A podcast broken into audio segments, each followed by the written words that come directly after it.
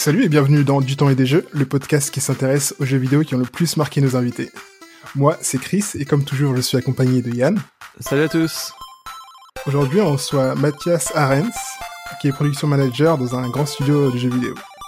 Salut tout le monde, salut Chris, salut Yann. Salut. Est-ce que tu peux commencer par te présenter et nous dire un peu ce que tu fais?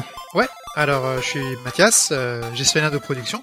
Euh, ça va faire 15 ans que je suis dans l'industrie du jeu vidéo. Je suis passé par plein d'éditeurs et, et, de publi publishers dans l'industrie. Et puis euh, plutôt dans la partie business, communautaire, euh, communication, marketing. Et maintenant, je suis passé en, en gestion de projet dans, dans, plein de projets différents. Donc voilà, j'ai un petit peu tracé ma route. Puis euh, je, je, suis un passionné de jeux vidéo, même en dehors du travail. Euh, je suis un, un, gros geek sur PC principalement. Puis ça fait très plaisir de participer au podcast. Yes. Bah, sans plus attendre, intéressons-nous de manière chronologique au top 3 des jeux qui t'ont le plus marqué. Allez. Alors, pour commencer, on a Half-Life, le jeu de tir à la première personne développé par euh, Valve. Je pense que tu me l'avais soumis et que tu avais un attrait particulier pour toute la série. Ouais, c'est ça, absolument. Je, j'englobe un peu plein de jeux dans la série Half-Life, la franchise Half-Life. On, on, pourrait même appeler ça les jeux Valve. Euh, le premier jeu auquel j'avais joué de chez eux, c'est Half-Life 1, qui est sorti, tu m'avais dit, je crois 1998, si je ne me trompe pas. Mm. Donc il y, a, il y, a, quand même assez longtemps. Mais ce qui, ce qui m'avait intéressé, intrigué, euh, c'était toutes les tous les jeux qui sont qui ont découlé de ce succès. Oui. Euh, à l'époque, tu sais, c'était c'était leur premier jeu jeu de tir euh, à la première personne. Euh, c'était vraiment révolutionnaire avec une intelligence artificielle qui était particulièrement poussée, un level design, une histoire. Euh, il, y avait, il y avait beaucoup de choses qui avaient un petit peu changé par rapport à d'autres jeux de l'époque.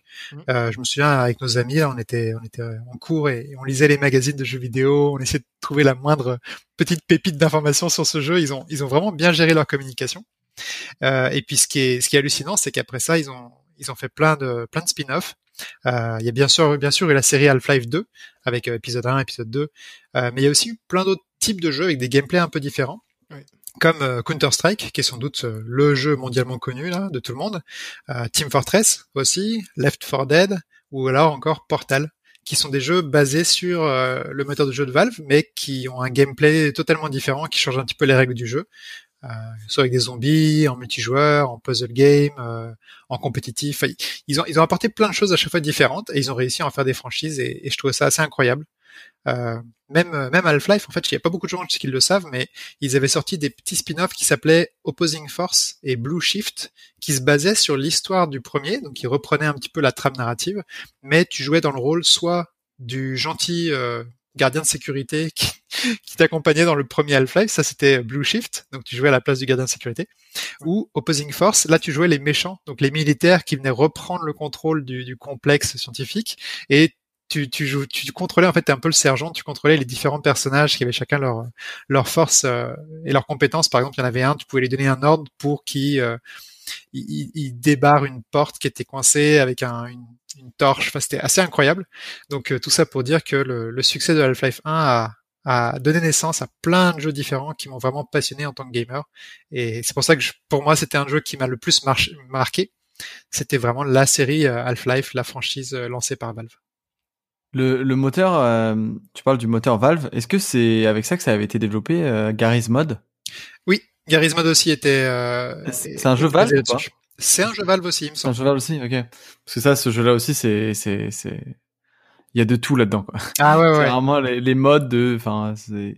C'est un bac à sable. Hein. C'est. ouais, vraiment. Mais c'était, j'avais téléchargé ça une fois et puis je m'étais retrouvé dans un, un mode prison. Ouais. Et euh, en fait, c'est, bah, tu sais, c'est du roleplay.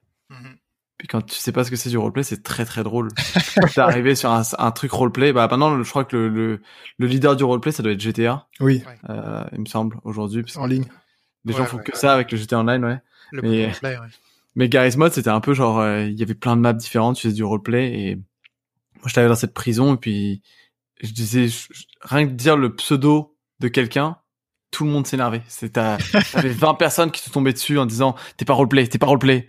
Et donc euh, tu pouvais rien faire. Et genre au début je me demandais ce que je foutais là. Euh, c'est mieux d'y être avec un ami, sinon t'as vraiment l'air d'être un, un, peu fou euh, parce que clairement t'es t'inventes une vie en fait. T'arrives là-dedans et tu te dis bah moi je suis un prisonnier, je casse des cailloux. Les gens viennent te voir et te demandent ta backstory, comment t'es arrivé en prison, puis tu, sais, tu racontes bah. Ah ouais, t'étais sur un serveur vraiment sérieux là. Ah, non, mais je crois que sur Mod, attends, tous les trucs, tous les trucs de roleplay, c'est super sérieux. il y avait un truc Harry Potter aussi, je me rappelle. le truc Harry Potter, il était, ça, ça, c'était encore plus pointilleux parce qu'il fallait que tu, t'ailles dans la trame d'Harry Potter, quoi. Ah ouais. Un mot de travers et, euh, ah bah non, ça c'est pas Harry Potter. Ah, pardon. et tu faisais cliquer du serveur. Ouais, c'était terminé quoi. Euh, ouais, non, c'est fou. Tu vois, il... Garry's Mod, la, sa force, c'est que tu pouvais tout créer, tout faire, et, et après lancer les serveurs privés. C'est incroyable pour l'époque. C'est ça a tellement ouvert à la, création, au support de mode aussi. Tu sais, il y a, pas beaucoup de jeux hein, qui, qui proposent du, du, support mode, de la création, et, euh, et Garry's Mod c'en est un. Donc euh, c'est un autre exemple de, de spin-off qui, qui a découlé de la série Half-Life si le jeu n'avait jamais marché, peut-être qu'on n'aurait jamais vu ça, peut-être qu'on n'aurait jamais vu Steam, la plateforme de distribution. Tu vois, il y a, y a plein de choses qui en ont découlé et c'est ça que je trouvais intéressant. Est-ce que tu te souviens de la première fois ou comment tu t'en es venu à, jouer à Half-Life? Je pense qu'on était juste des gamers et on feuilletait des magazines, on essayait de trouver le prochain jeu qui était cool. Ouais, On regardait les screenshots et puis on... c'est celui-là qui nous a le plus intéressé et, et ils, ils, ont bien géré, ils publiaient des vidéos sur internet, ils, ils avaient plein de screenshots chaque euh, chaque semaine ou chaque mois quand le magazine sortait. Ils avaient de nouveaux screenshots, des nouvelles histoires, des nouvelles interviews. Ils, ils, distillaient un petit peu au fur et à mesure. Euh, c'est rigolo, un petit peu comme ce qu'ils sont en train de faire avec Half-Life 3, tu sais, où ils teasent à chaque fois leur communauté à moitié en blaguant, à moitié en étant sérieux. Tout le monde sait pas si jamais ça arrivera un jour ou pas. Ça, Ils sont très doués pour de la communication un peu, euh, tu Et même à, travers leur jeu, tu, tu, le disais tout à l'heure avec Portal et, les différents spin-offs qu'il y a pu y avoir, il y a vraiment un univers qu'on retrouve. Euh, enfin, moi, je, pour le coup, j'ai beaucoup joué à, Portal et j'ai adoré le, le 2. Et sans avoir joué forcément à Half-Life, j'ai pu comprendre un peu l'univers, j'ai pu voir les, les parallèles. J'ai un peu moins compris les private jokes, du coup, j'ai dû aller voir après sur Internet euh, des vidéos où, où, ça expliquait tout ça. Mais enfin, il y a vraiment un univers et t'es pris dans, dans le truc, quoi. Ouais, absolument. C'est, je trouve les jeux Valve ou Half-Life, Portal, souvent il y a une, sorte de, de, cachet qui ressort beaucoup. C'est aussi bien dans la physique, dans les textures, tout, et même la, trame narrative. Bon, Half-Life, il y a peut-être moins d'humour, c'est peut-être plus le, côté dystopie, euh, mm. se battre contre les aliens, tout ça, mais je trouve que, en tout cas, dans le Portal, c'est très, c'est toujours en intérieur un peu, on dirait. C'est un peu comme un, un tunnel et bon, là dans Portal, tu dois trouver la solution, puis il y a le gâteau qui est un mensonge, et puis tu, découvres au fur et à mesure qu'est-ce que c'est quoi, c'est quoi ce qui se passe en fait derrière derrière la coulisse. Euh, je, je, trouve on les reconnaît rapidement les jeux Valve, et, et c'est ce qui fait c'est ce qui fait leur force aussi. Puis euh, pour continuer avec euh, Half-Life, tu sais le on pourrait parler beaucoup de Steam, euh, qui est un peu leur, leur leur business principal maintenant, mais faut pas oublier qu'ils continuent à publier des jeux, notamment bah, le dernier euh, Half-Life Alix, qui était un jeu pour la, réalité virtuelle, qui est sorti, qui était super bien noté. Donc euh, non, non, ils continuent à, maintenir la franchise en vie, à, créer du contenu pour ce pour cette licence. Ouais, Alix, euh, c'était, enfin, ça a repris Half-Life, mais avec un autre point de vue à nouveau, non? Il me semble que c'est ça. Ouais, ouais. Bah, c'était Alix, la, la personnage dans Half-Life 2. Et euh, il me semble que bah, j'avais pas beaucoup joué, mais il me semble que t'es dans es dans les souterrains et bah la réalité virtuelle du coup beaucoup plus de manipulation de l'environnement, de, de gestion de la caméra en première personne qui est beaucoup plus flexible. Euh, ouais. La réalité virtuelle, j'ai l'impression que tu sais, on attend tous le moment où ça va être parfait et à ce moment-là, on va tous se lancer dedans. Mais euh, pouvoir jouer à, il y a Star Wars Squadron qui avait sorti un, qui a sorti, bah, il y a du coup qui a sorti un nouveau jeu. Et en fait, euh, quand tu penses sur ce jeu-là, t'es dans un cockpit, donc en fait t'as aucun besoin de te déplacer, hmm. donc tu peux vraiment t'asseoir quelque part, puis tu mets ton casque de VR et t'es euh, genre un pilote de euh, la République dans Star Wars. Il y a pas euh, et je, trouve que pour ce type de jeu là, c'est incroyable en fait. la VR, peut-être que ça, ça a plus, moi j'aurais plus de mal avec un jeu où j'ai besoin de bouger. Ouais. Mais en imaginant que tu sais, tu peux toujours être sur un véhicule, on va dire, à ce moment-là, ça, ça a plus de sens. Euh, le mouvement, j'imagine que tu le ressens. Mais la VR, j'ai vraiment envie d'essayer personnellement parce que je suis sûr que c'est une autre manière de jouer. Et, euh, et euh, mais le potentiel est énorme et j'ai l'impression qu'on attend tous le moment où ça va vraiment se démocratiser. il y aura beaucoup plus de jeux et beaucoup plus de jeux fun, enfin des grosses licences qui seraient là-dedans, des choses comme ça, ça, ça, rendra vraiment tout beaucoup plus cool. Et ça me rappelle beaucoup, je sais pas si vous y avez été, mais à Disneyland Paris, t'as cette attraction où t'es dans une sorte de transport de Star Wars avec la voix de R2D2, enfin un, un, droïde qui commente un petit peu ton ta progression. Et moi, je trouvais que ça ressemblait vraiment aux prémices de la de la VR, mais sans la partie interaction, juste la partie spectacle. Ça, ça mais attends, c'est une, une, enfin c'est une attraction Star Wars? Euh, Ouais, bah il me semblait que c'était l'attraction euh, Disney Tu sais, Disneyland, ils avaient fait un partenariat avec Star Wars. Oui. et euh, Ah, ok, ok. tu sais, c'est la toute première attraction. Enfin, Ouais, ils, attractions ils Disneyland. avaient pas encore racheté, euh, ils avaient pas encore racheté Star Wars, mais ils avaient déjà un, un partenariat avec. euh, Ah oui, oui, ça me dit quelque chose. Ouais. Ouais. Et puis maintenant, bah du coup, euh, comme Bah, comme il y a le partenariat là, il y a, il y a encore plus de contenu possible. Ouais, maintenant qu'ils ont tout racheté, là, c'est parti. Quoi. Mais, euh, mais ouais, c'est vrai que bah, même, enfin, il y a des. Moi, j'étais allé à bah, des concurrents à Universal Studios. Puis a une attraction où euh, il y a juste un écran devant toi et c'est les Simpsons. Et en fait, t'as des écrans tout autour de toi, donc en fait, t'as l'impression de bouger. Mais au final, t'es juste sur une plateforme qui fait des mouvements et Mm. t'as l'impression de bouger avec euh, ce qu'il y a sur les ce qu'il y a sur les écrans finalement. Donc euh, non, ouais, je pense que moi j'ai hâte que j'ai limite je me dis 2021 peut-être l'année où je finis par m'acheter un casque VR, mais euh, Ah ouais? il faut essayer, il faut essayer un moment. Est-ce que t'as d'autres anecdotes peut-être sur Half-Life? Euh, J'en ai une qui est un peu croustillante, qui est un peu rigolote. C'était à la Paris Games Week de je ne sais plus quelle année, mais en fait, il y avait une des game designers principales de Portal, Ouais. euh, qui, ou de Left 4 Dead. Left 4 Dead, je crois, qui, euh, qui était présente et, euh, et j'avais pu euh, lui parler pendant quelques secondes, prendre une photo. Mais tu sais, comme j'étais encore un peu un jeune passionné, pour moi c'était magique de pouvoir parler aux développeurs, d'être à côté, de prendre une photo, de, de, de voir ah ouais c'est cette personne-là qui a fait ce jeu, c'était assez malade. Alors, maintenant, maintenant qu'on travaille dans le jeu vidéo, c'est un peu différent. sais, C'est, on, on a toujours cette magie, mais on voit le, le derrière des coulisses. L'envers du euh, ouais, en tout cas, Paris Games Week, tous ces événements-là qu'on que j'avais fait avec des potes, c'était vraiment euh, incroyable de, de, de voir les développeurs qui venaient sur place, qui venaient nous parler. euh, C'était c'était magique. Nice. Ouais. Ça, j'ai maintenant on se retrouve avec nos noms dans les euh, dans les crédits et c'est vrai que ça fait tout bizarre parce que bah tu sais je- là je viens de me retrouver dans dans les crédits euh, enfin d'un d'un d'un gros jeu et euh, quand ils jouent petit et tu te dis waouh c'est incroyable tout ce qu'ils ont fait dans ce jeu-là puis là maintenant t'es dans les crédits tu te dis tu sais c'est enfin je, m'imagine à être un moi je suis un grand fan de Star Wars et je m'imagine à être dans les crédits d'un film comme Star Wars. Puis je serais genre enfin je deviendrais fou tu vois je me dis d'être là et là c'est un peu pareil tu vois je réalise pas à quel point euh, enfin comment je suis passé de euh, cet enfant qui est fan de jeux vidéo à euh, celui qui aide à développer les, les, les jeux auxquels moi enfant j'aurais joué c'est sûr. Donc euh, c'est vrai que la transition a, dans ma tête elle est pas encore faite parce que je me dis c'est pas possible tu vois. Ouais, t'as vu, la boucle est bouclée un peu. T'as Ah, commencé en tant que gamer, euh, en tant que jeune enfant qui était passionné par le gaming et qui, qui faisait, bah, maintenant tu fais des podcasts, mais euh, ouais, de, de se retrouver dans l'industrie du jeu vidéo et, et de développer des jeux, c'est, c'est, c'est, ouais, la boucle est bouclée. Ça fait une belle histoire. On va passer au, au deuxième jeu, si tu veux bien. Euh, je crois que c'était StarCraft 2. Donc Oui. le jeu de stratégie en temps réel qui a été développé par Blizzard en, en 2010. Non, sorti en 2010. Euh, comment t'y es arrivé? Est-ce que tu, tu joues beaucoup à, à des jeux de stratégie? Euh, Dis-nous tout. Ouais, alors euh, j'y joue sans doute trop, ou j'y jouais beaucoup trop, mais euh, là encore, StarCraft, une, une grosse, grosse licence, un gros jeu d'un d'un gros studio aussi, Blizzard, ils, ils ont fait vraiment des jeux incroyables. Euh, je sais plus comment je m'y suis enfin comment j'ai accroché dès le début, mais en tout cas, euh, j'ai toujours été un, un gros joueur de jeux de stratégie aussi. Ok. Euh, tu sais, des jeux comme euh, Civilisation, enfin, on pourrait en citer plein. Euh, même Total Annihilation, je m'en souviens un petit peu, ça c'est un vieux vieux jeu. Et en tout cas, StarCraft 2, ce qui était, ce qui était fou, c'est que c'était, tout était bien poli, les textures, le, le, le game design était super bien fait, l'univers était incroyable, c'était très orienté science-fiction, Mm. mais science-fiction réaliste, tu sais, un peu, un peu gritty, un peu concret, genre tu, tu pouvais comprendre les personnages, en tout cas la race humaine, pour les protos et les Zergs, je sais pas, mais tu, tu, pouvais t'accrocher à l'univers et, et- l'histoire était super intéressante, mais ce qui était encore mieux, c'était le mode multijoueur, où tu jouais en PvP euh, contre des, contre des d'autres joueurs humains, avec trois races qui étaient complètement différentes. Tu sais, la manière que tu joues Protoss, ça n'a rien à voir avec la manière Zerg, qui n'a rien à voir avec la manière euh, humaine. Et malgré ça, le jeu était quand même relativement, relativement bien équilibré. Tu sais, t'as toujours une méta qui s'installe euh, chaque saison, il y avait du e-sport et tout.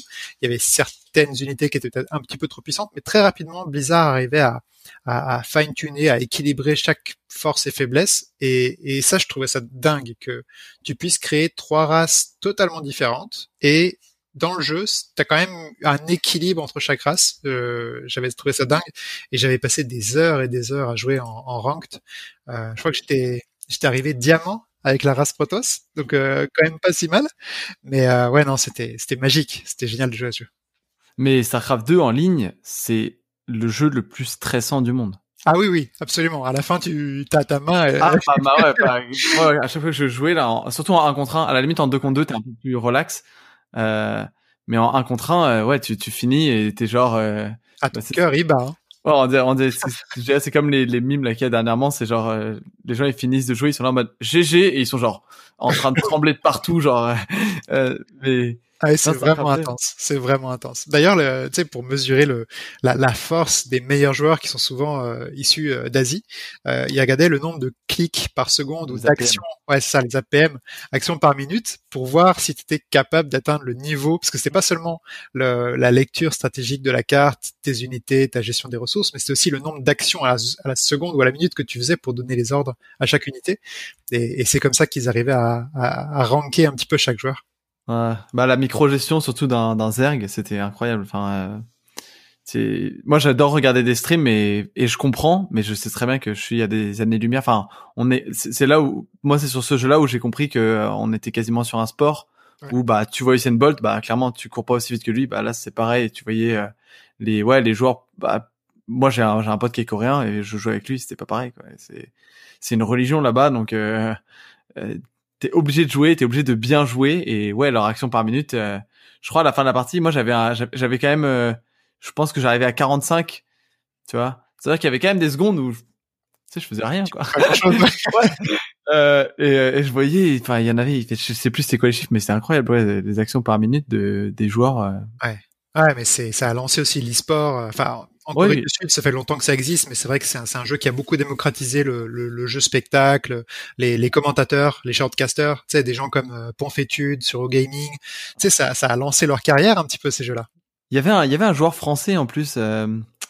Stéphano Il y avait Stéphano, ouais, absolument. Stéphano, et lui c'était incroyable parce qu'en fait lui il t'expliquait que bah, lui c'est vraiment le sportif parce que il t'expliquait que euh, il aimait pas tellement le jeu, mais il était ah très bon au jeu et que donc bah il, était pro et qu'il voulait juste faire le plus d'argent possible et quand il aurait assez d'argent il arrêterait. C'est ce qui s'est passé d'ailleurs, il a fini par arrêter euh, parce qu'il enfin je, je, le connais pas personnellement mais il a fini par arrêter à un moment où il avait eu plein de cash prize et donc euh.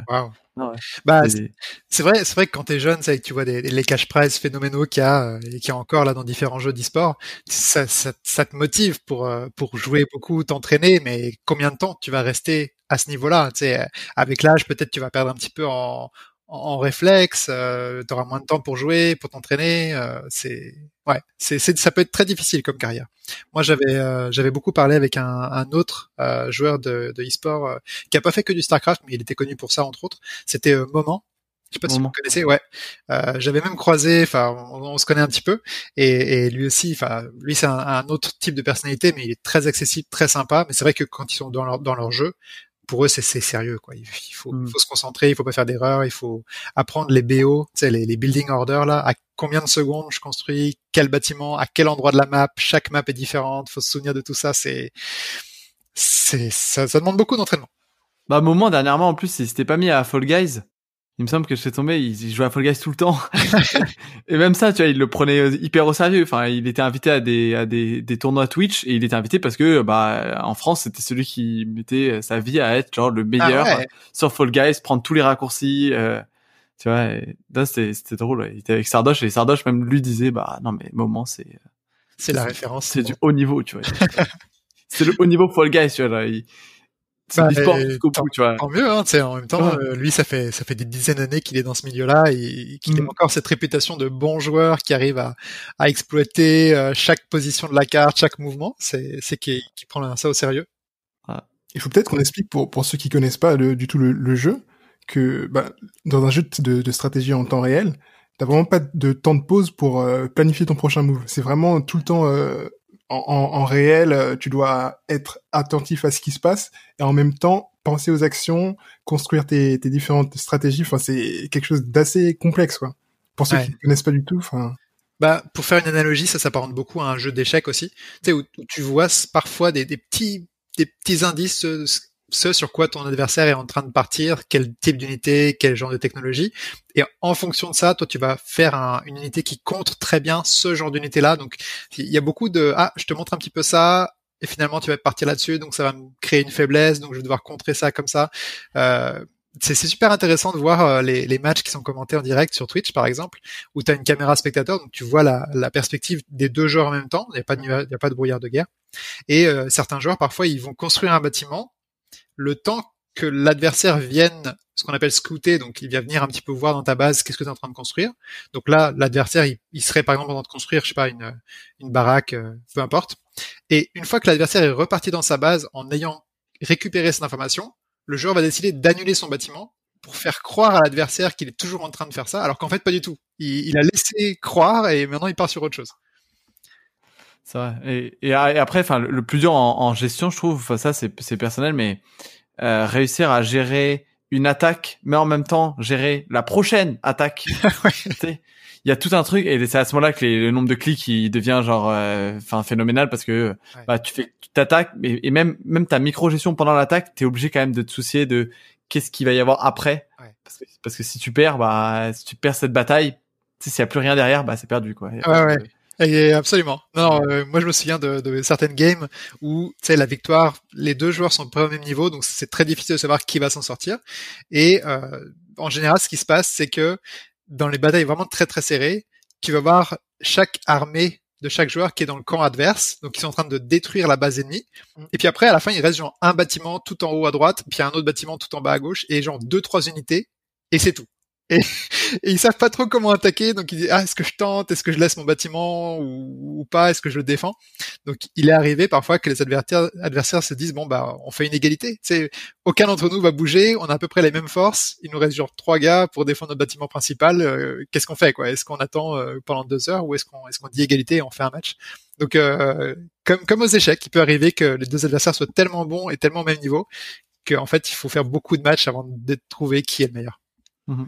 Ouais, et, et, d'ailleurs, euh, StarCraft 1, parce que moi j'ai commencé avec StarCraft 1 euh, et, Bro et Brodoir, Brodoir, Brodoir. Brodoir. Brodoir. Euh, bah, c'était mes deux premiers jeux vidéo, en fait, de, ah ouais. tous les temps. Ouais, c'était, euh, enfin, et, je me revois petit, surtout enfant. Enfant, t'as un jeu et c'est ton jeu et tu joues et tu rejoues et tu rejoues et tu rejoues. Je pense que la campagne, j'ai facilement dû la faire neuf fois. Euh, je sais pas pourquoi, enfin, mais c'est et, et, comme t'as dit, en fait, la l'histoire de Starcraft 1, euh, elle est prenante parce que ouais, c'est tu tu te mets à leur place. Enfin, moi je me je me rappelle de Tassadar. Ah, euh, ouais. Dans le 1, c'était vraiment le personnage. J'étais là, genre, mais lui, il, doit, en fait, pour te donner un petit résumé, Chris, mais pour essayer de spoiler le moins de temps possible, même si bon, voilà, on parle d'un jeu quand même qui a 20 ans. Euh, Tassadar, c'était un peu le, le renégat Protoss qui devait se faire, euh, enfin, qui était condamné à vie, limite à, à passer sa vie en prison. Et euh, finalement, il arrive à s'échapper. Et euh, il sauve, euh, il sauve tout le monde. En fait, il, il, se, il se suicide dans un temple qui détruit toutes les forces Zerg.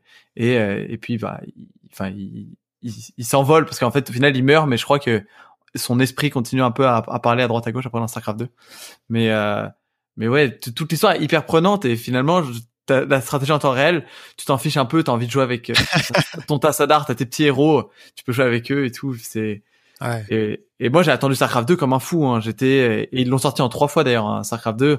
Il d'abord t'avais t'avais bah c'était pour l'histoire en fait.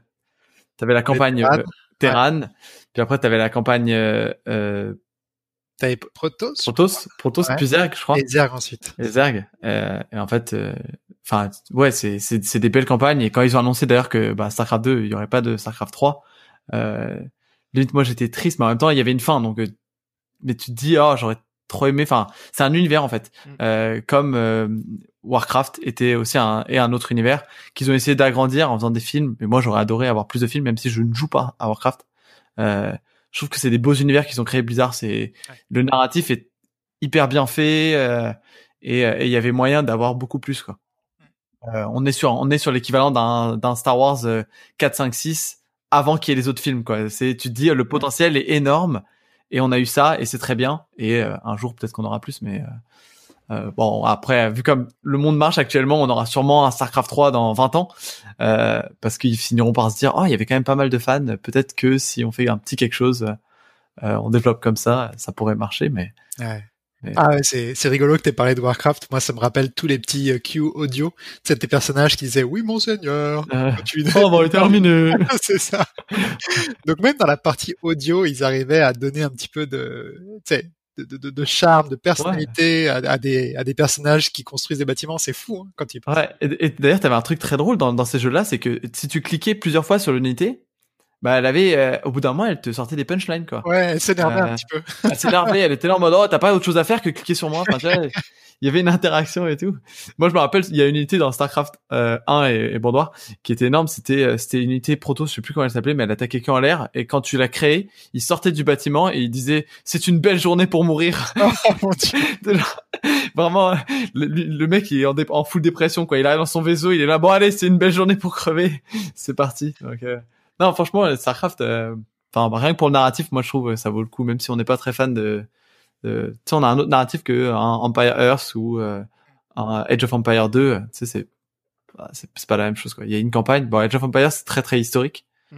Euh, Enfin, je me rappelle qu'on joue à un moment, on va on va voir euh, la pucelle de, de Reims, puis on, se- on se rend compte que c'est Jeanne d'Arc. Enfin, tu sais, c'est Reims ou c'est Rouen? Rouen.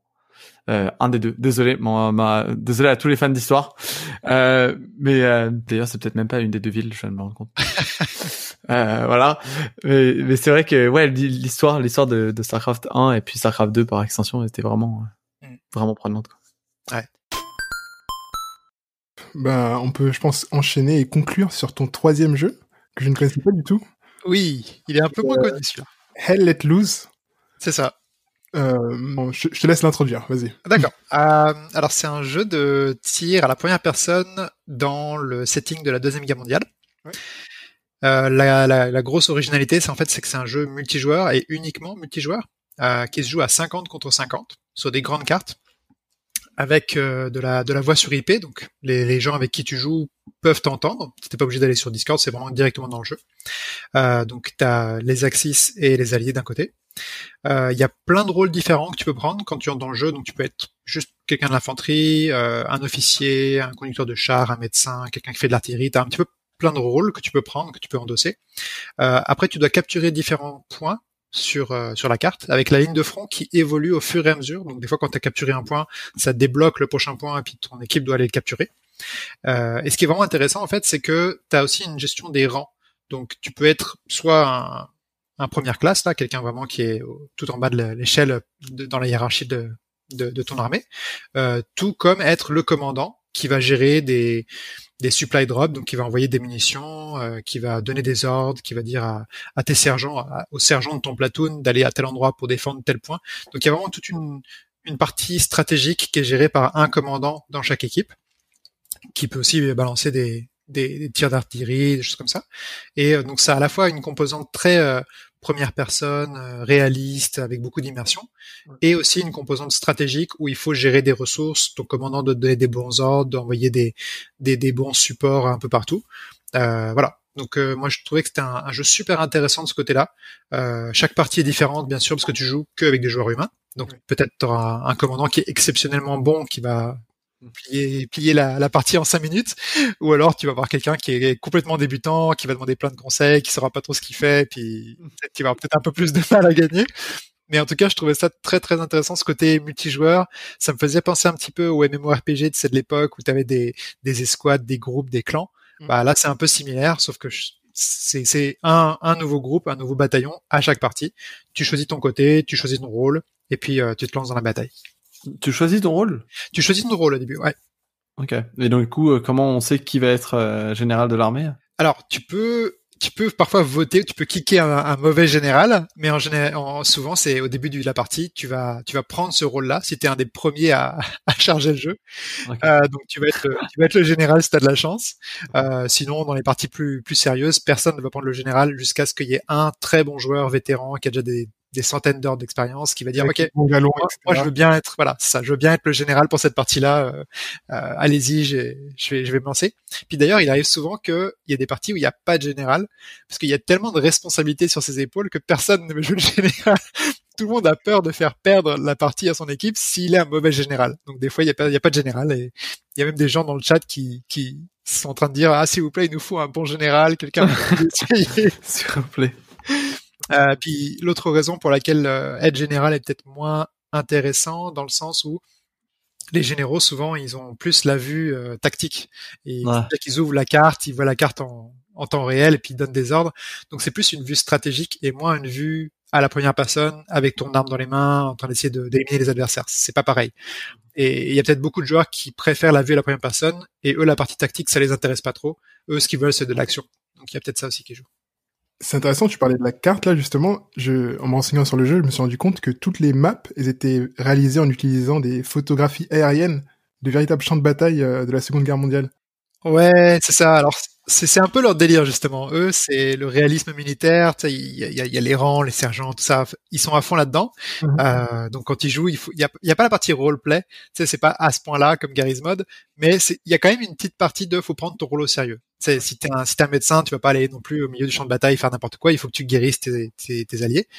Donc euh, c'est vrai que ils, prennent des photos, ils prennent un petit peu euh, des photos historiques, ils essaient de reproduire exactement le bon modèle du bon tank, euh, de la, la, ville comment elle était à l'époque. Ils, ils, vont en France, ils vont en Normandie, ils essaient un petit peu de reproduire euh, exactement comment c'était pour renforcer ce côté réalisme.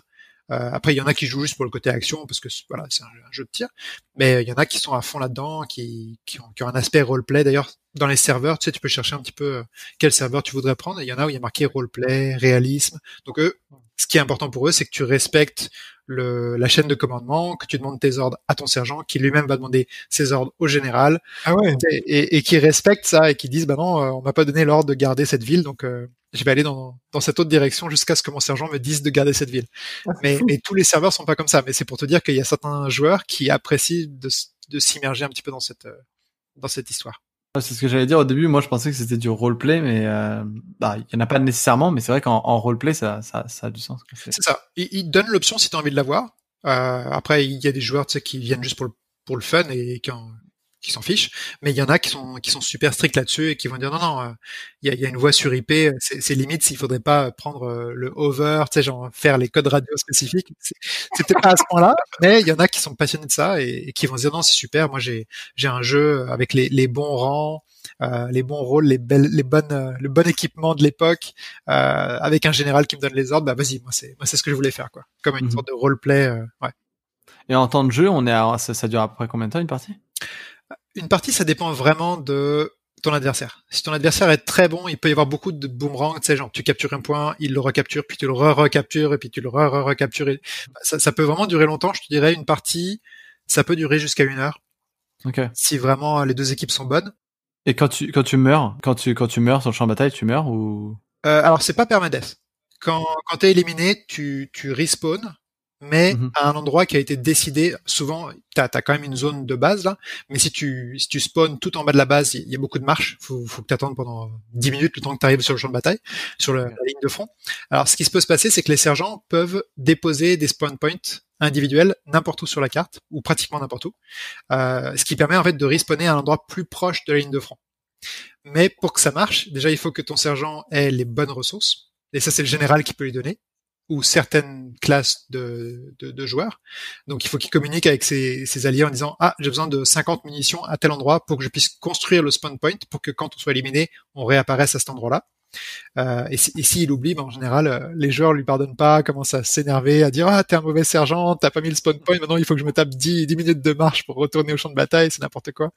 Donc euh, voilà, voilà comment ça marche. Tu t'as toujours le même équipement, tu respawn, c'est juste tu perds du temps en fait. Tu perds du temps à devoir te remettre en position, à aller capturer le bon objectif, mais en soi tu perds pas d'expérience, tu perds pas ton personnage, c'est pas à ce point-là. Et l'objectif principal finalement c'est euh... C'est de capturer tous les points de la carte. Ok. Tu commences en bas ou tu commences à droite, puis tu dois traverser toute la carte en capturant tous les points qui sont sur ton chemin. Ok. Ouais, du coup en fait c'est genre gagner la ligne de front quoi. Voilà. Ou alors l'autre objectif c'est quand t'as quand on équipe quand l'équipe adverse euh, n'a plus de tickets, n'a plus de ressources. Tu sais, parce que tu as, des ressources pour les munitions, pour les personnages, enfin pour l'infanterie et pour le, les tanks, pour les véhicules.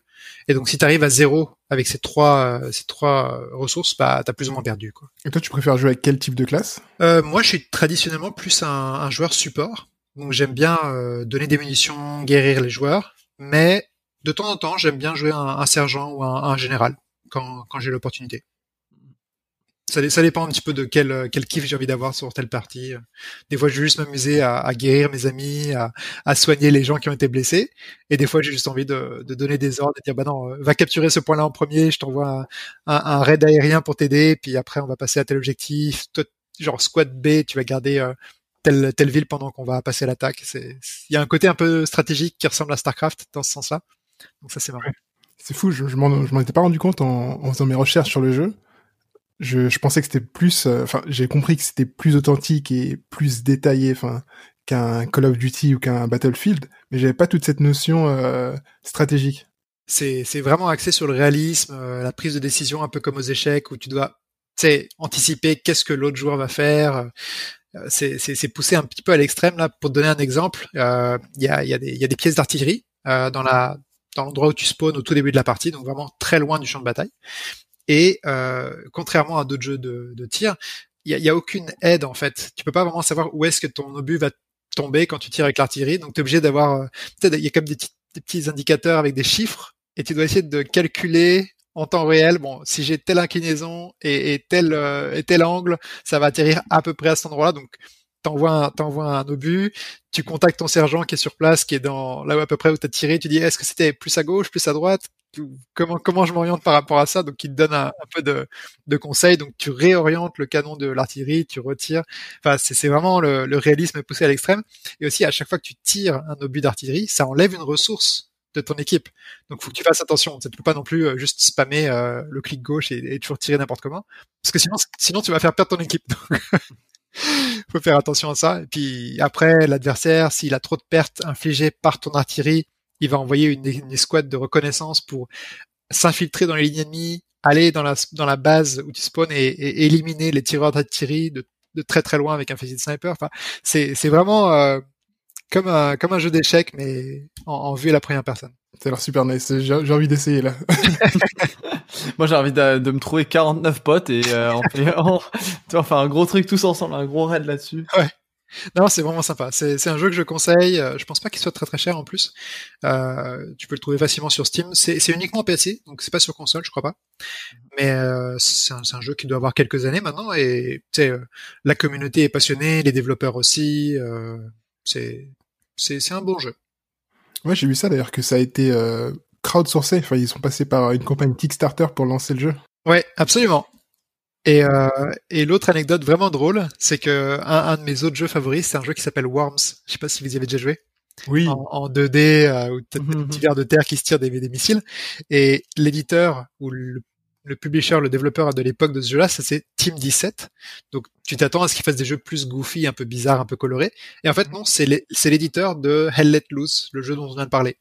Okay. Donc, euh, c'est pareil là, je me disais ah c'est fou là, on, on les connaît de, du jeu Worms, puis 20 ans plus tard ils sont l'éditeur d'une simulation de Deuxième Guerre mondiale quoi. Ouais, c'est là, bon on a des petits vers de terre qui sont en train de se battre entre eux.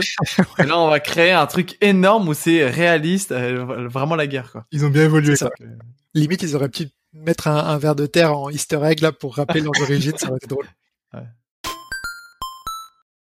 Euh, c'est un peu une question de conclusion. Est-ce que si on parle de, de ces trois jeux-là, tu pourrais nous dire ce qu'ils t'ont apporté C'est assez vaste comme question, mais... Wow. Euh, bah, tu sais, euh, quand on a commencé à jouer aux jeux vidéo, ils avaient peut-être pas une super bonne réputation. C'était vu comme un, un média, euh, tu sais, encore un peu underground, euh, qui, qui te faisait avoir des mauvaises notes à l'école pratiquement. Euh, et je te dirais que maintenant, il y a eu plein de recherches qui a été faites. on travaille dans, dans l'industrie du jeu vidéo, donc tu sais, même on, notre gagne-pain, c'est le jeu vidéo maintenant, ce qui est fou. Sais, quand on commençait à jouer, jamais on aurait pensé à ça. Donc, je te dirais que ce que ça m'a apporté, c'est, ça m'a fait, ça m'a donné beaucoup de maturité, ça m'a fait beaucoup, tu découvrir de choses euh, comme euh, la coopération, euh, l'interaction sociale, les réflexes, euh, la stratégie, euh, la réflexion, comme les échecs. Donc, euh, tout dépend du jeu auquel tu joues, bien entendu. Mais je pense que c'est, on est parti de loin et maintenant de, de, voir à quel point les jeux ont changé et ont apporté tellement de choses à tellement de gens de, de nos générations. C'est, je trouve ça, je trouve ça génial. Bah, c'est, une belle conclusion. Mais surtout que, enfin, ce que ça a apporté, puisque ça pourra apporter. Enfin, moi, je vois des, des, enfin, je vois des projets là de, de VR qui euh, potentiellement peuvent faire euh, marcher des gens qui ont jamais marché. Enfin, ouais. tu sais, t'as, t'as cette, tu peux réussir à avoir cette sensation euh, avec ce qui est développé et ça c'est moi je trouve que ouais les jeux vidéo c'est sous côté sous côté non et puis bah, justement en ce moment avec la pandémie euh, ça rapproche beaucoup de gens. Ça c'est une manière pour les gens qui sont confinés chez eux de, de voir leurs potes de jouer avec leur famille de découvrir des choses de de, de, de laisser leurs esprits euh, s'échapper et oublier un petit peu tout ce qui se passe dans le monde. Et, et je trouve que rien que pour ça c'est c'est un média unique. C'est vrai que je, je suis persuadé qu'il y en a certains qui ont dû se mettre aux jeux vidéo parce que bah ouais, il y a un côté social à ça. Moi, euh, j'ai encore plein de potes en France, bah parfois je leur parle parce que je joue avec eux à un jeu ou, ou n'importe. Donc euh, ouais, c'est c'est c'est vrai. J'ai ma copine qui m'a dit, euh, je suis jalouse parce que pendant la pandémie, tu fais que parler à plein de gens et puis moi, je suis à la maison enfermé. Je sais bah ouais, mais il faut qu'elle trouve un jeu euh, avec ses potes. C'est ça, je, je, trouve, euh, mais, mais, mais tout le monde au jeu vidéo, puis euh, au moins ça te fait. C'est une excuse en fait. Enfin, à la limite, c'est une excuse pour pouvoir parler à des gens parfois. Ouais, ouais, bah c'est vrai, ouais. Certains jeux, c'est juste une plateforme sociale pratiquement. Le le jeu en soi, c'est secondaire. C'est pour rencontrer tes amis, parler. C'est comme une, une cour de récré virtuelle en fait. C'est ça. Ouais. Fortnite a beaucoup cette valeur-là chez chez les jeunes enfants. ça a beaucoup été prouvé qu'ils se retrouveraient avant tout avant même de pouvoir jouer, c'était se retrouver après l'école euh, pour échanger et, discuter ensemble, quoi. Bah, même League of Legends devait, devait un peu être ça au début. Hein. Ça a tellement explosé. Tout le monde y jouait, même si je suis persuadé que tout le monde n'était pas un grand fan de ce genre de jeu-là, parce que c'est, enfin, c'est des jeux qui sont durs quand même, mais de rien. Enfin, League of Legends pour être pour être bon, fallait fallait quand même y mettre du temps et de l'énergie, et ça venait pas comme ça. Quoi. Donc euh, ouais, c'est c'est c'est c'est une belle valeur. Quoi. ça ajoute une belle transition sur, sur ma prochaine question, c'est à quoi tu joues en ce moment? Ouf, à quoi je joue en ce moment Alors attends, je vais ouvrir mon bureau. euh, j'ai Crying Suns, auquel je joue un petit peu, euh, qui en plus est gratuit en ce moment sur euh, le EGS. Euh, je me suis remis beaucoup à Left 4 Dead 2, avec des mmh. potes justement, euh, qui eux aussi sont en confinement. Euh, je joue un petit peu à Stardew Valley, et puis euh, Assassin's Creed Valhalla sur euh, sur PS4. Stardew Valley, je connais pas du tout. Est-ce que tu peux nous en parler oh, Tu connais pas Stardew Valley Oh my god. Alors, tu connais toi Yann? Ouais. D'accord. Je connais, c'est. Ah ouais, non, j'ai pas passé pas mal de temps dessus aussi. C'est une euh, simulation de ferme. Donc tu, tu gères un petit personnage en vue isométrique, en, en pixel art, en 2D. Et puis tu dois euh, planter des planter des légumes, des fruits, euh, les récolter après quelques jours, les arroser, euh, les, les, vendre ou les échanger avec des des, des gens du village. Donc c'est vraiment un jeu plus relaxant. Tu, tu décompresses, tu fais pousser des plantes, tu parles avec des NPC, tu voilà, tu tu tu laisses tu laisses le stress de côté, tu te détends. Et c'est très coloré, il y a une bonne musique qui accompagne le jeu, c'est vraiment sympa. Tu me le décris là, je vois un peu Animal Crossing. C'est ça, c'est ça. Dans l'esprit. Okay. Tu joues à plusieurs en plus. Hein. Ouais. Il me semble que tu peux avoir ta ferme à plusieurs. Ouais, tu peux. Je crois que tu peux jouer jusqu'à 4 joueurs en coop. Euh, au tout début, quand il est sorti, c'était à, à, un joueur. Puis au fur et à mesure, là, euh, il, a continué à développer. C'est un seul gars hein, qui a développé ce jeu. Euh, wow. ouais, c'est. Je crois qu'il a passé 4 ans de son temps libre euh, là-dessus pour le développer, et... parce qu'il voulait jouer à un un jeu qu'il passionnait. Euh, il s'est inspiré, je crois, de Harvest Moon, qui ah était sur 3DS. Euh, Peut-être tu connais 3DS et Game Game Cube. Et puis il a dit bah, moi je veux je veux jouer à ça sur PC. Il n'y a pas tellement d'options donc je vais le développer pour moi. Puis il y a mhm. plein de gens qui ont apprécié son travail. Puis là il continue à le développer. il s'appelle Concerned Ape. Quelle histoire. Ouais, c'est c'est vraiment fou là. C'est c'est un exemple typique de la success story d'un d'un développeur indépendant qui a qui a lancé son son projet fétiche sur lequel il a il a passé tellement d'heures de, de développement et et qui, qui a marché. C'est c'est vraiment une belle histoire et c'est un bon jeu. Est-ce que tu as peut-être un, un, mot de la fin pour finir, Mathias? Non, bah écoute, euh, merci à vous deux de, de faire ce podcast. Je crois que c'est important de, de, de partager, d'échanger, de se souvenir des bons jeux et puis d'en découvrir de nouveaux. Donc euh, lâchez pas et, et, continuez à nous apporter du bonheur. Bah merci d'avoir partagé ce moment-là avec nous en tout cas. Ouais, merci de m'avoir invité. Nice, à la prochaine les gars. À la prochaine. Ciao. Salut. C'était Du temps et des jeux. Musique composée par Baxter. Si tu apprécies le podcast, parle-en à un ou une pote et partage-le sur la réseau. Tu peux aussi nous mettre 5 étoiles et nous laisser un avis positif sur Apple Podcast. Ça nous aide beaucoup. Enfin, tu peux nous suivre sur les réseaux. Tous les liens sont dans les notes de l'épisode. Allez, à la prochaine.